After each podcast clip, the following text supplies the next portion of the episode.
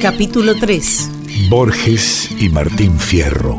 Veamos el principio del Martín Fierro. Aquí me pongo a cantar. Aquí me pongo a cantar. Al compás de la vihuela, al compás de la vihuela, que el hombre que lo desvela. Que al hombre que lo desvela, vela una pena extraordinaria, una pena extraordinaria, como el ave solitaria, como el ave solitaria, con el cantar se consuela. con el cantar se consuela. Aquí el autor ha evitado los giros criollos. Quizá la única manera de continuar una tradición sin caer en una repetición servil es rebelándose un poco contra ella. Aquí me pongo a cantar, Un poeta, un cuentista, un ciego, un vidente, al compás de la vihuela, un argentino. Borges, Doc.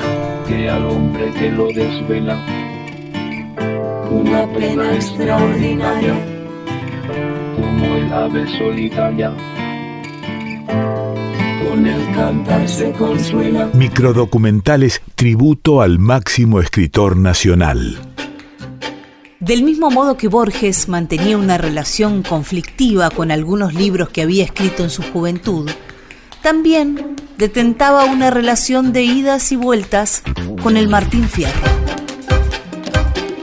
Tal vez porque había sido una de las lecturas clandestinas de su juventud, una lectura prohibida por su familia que consideraba rosista a José Hernández. Hernández, según se sabe, era de tradición rosista. Los contemporáneos de Hernández vieron menos la obra que la intención política de la obra. Y quizá esto pueda decirse del mismo Hernández. Pero en una pieza de hotel, hacia 1860 y tantos, un hombre soñó una pelea. Un gaucho alza a un moreno con el cuchillo. Lo tira como un saco de huesos. Lo ve agonizar y morir. Se agacha para limpiar el acero. Desata su caballo y monta despacio para que no piensen que huye. Esto que fue una vez vuelve a ser infinitamente. Los visibles ejércitos se fueron y queda un pobre duelo a cuchillo. El sueño de uno es parte de la memoria de todos.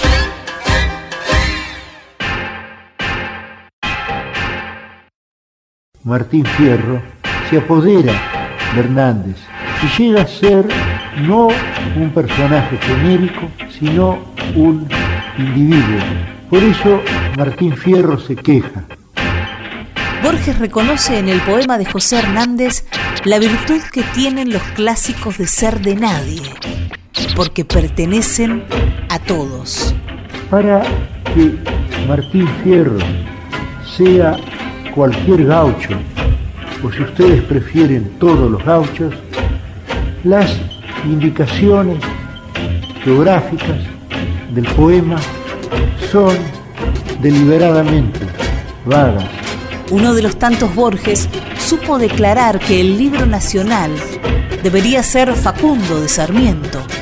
Sin embargo, uno de los tantos otros Borges reconoció que si hay una literatura argentina, se lo debemos a Martín Fierro. Si nos preguntan cuál es el libro máximo de la literatura argentina, diremos Martín Fierro, Borges y Martín Fierro, un encuentro profundamente argentino. y luego sin ser sentidos por la frontera cruzaron. Y cuando la habían pasado, una madrugada clara, le dijo Cruz que mirara las últimas poblaciones. Y a Fierro dos lagrimones le rodaron por la cara. Y siguiendo el fiel del rumbo se entraron en el desierto. No sé si los habrán muerto en alguna pulpería, pero yo espero algún día saber de ellos algo cierto. Y Hernández, al escribir estos versos, pensó en una posible continuación del poema. La continuación ocurrió y se llama La Vuelta. Hernández se ha soñado, por decirlo así, el poema no sabe exactamente qué ocurrió, qué ocurrirá después con los dos personajes. Borges Rock, microdocumental tributo a nuestro poeta infinito. Nacional Doc, registro sonoro de la Argentina.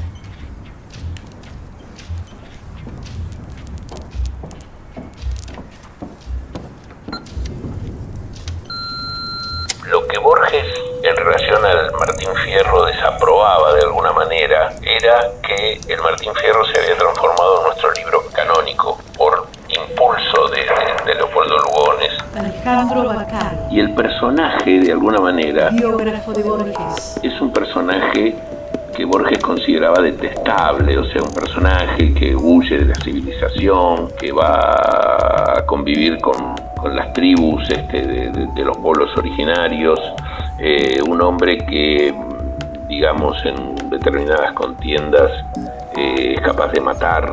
Y bueno, Borges esas cosas para él, él, este, por ejemplo, eh, tenía ciertos pruritos en relación a que este, un libro que debe ser considerado el, libro más importante de la literatura de un país no debería tener como personaje una persona nefasta como él consideraba que era Martín Fierro.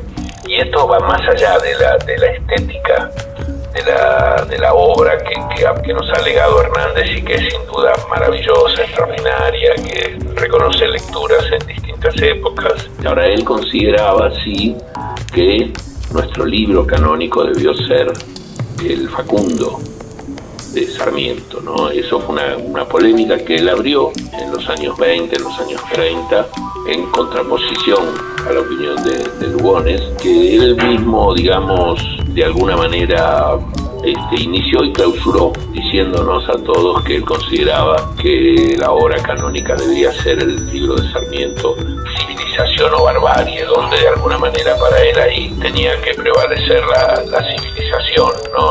la, derrota del gaucho. Así que después hay también, está en su literatura, hay un cuento que se llama El fin, donde Borges este, un poco trabaja como una continuación de algunas de algunos aspectos de, Martín Fierro. Esto es una cosa eh, muy común en su obra literaria y está muy, muy presente. Yo creo que él, bueno, se aferraba a esto de que, nuestro libro canónico debió ser el Facundo y no el Martín Fierro.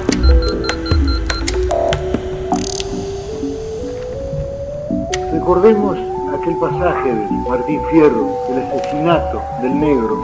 Pues bien, yo lo he oído cantar muchas veces. Yo he oído cantar a Ricardo Huiraldes, tal como los cantaban los paisanos que prohijaron el Martín Fierro. Y entonces, mirarlo más o menos así. Y ustedes me van a perdonar que desafine, porque también desafinaban los paisanos y los payadores, aunque estoy obligado a esa fidelidad porque tengo un oído muy escaso. Era algo así como, por fin en una topada, en el cuchillo lo alcé, como un saco de huesos, contra un cerco lo largué, tiro unas cuantas patadas y ya canto pa'l carnero, nunca me podré olvidar de la agonía de este negro. Muy bien, creo que he sido suficientemente desafinado, ¿no? Correctamente desafinado, históricamente desafinado.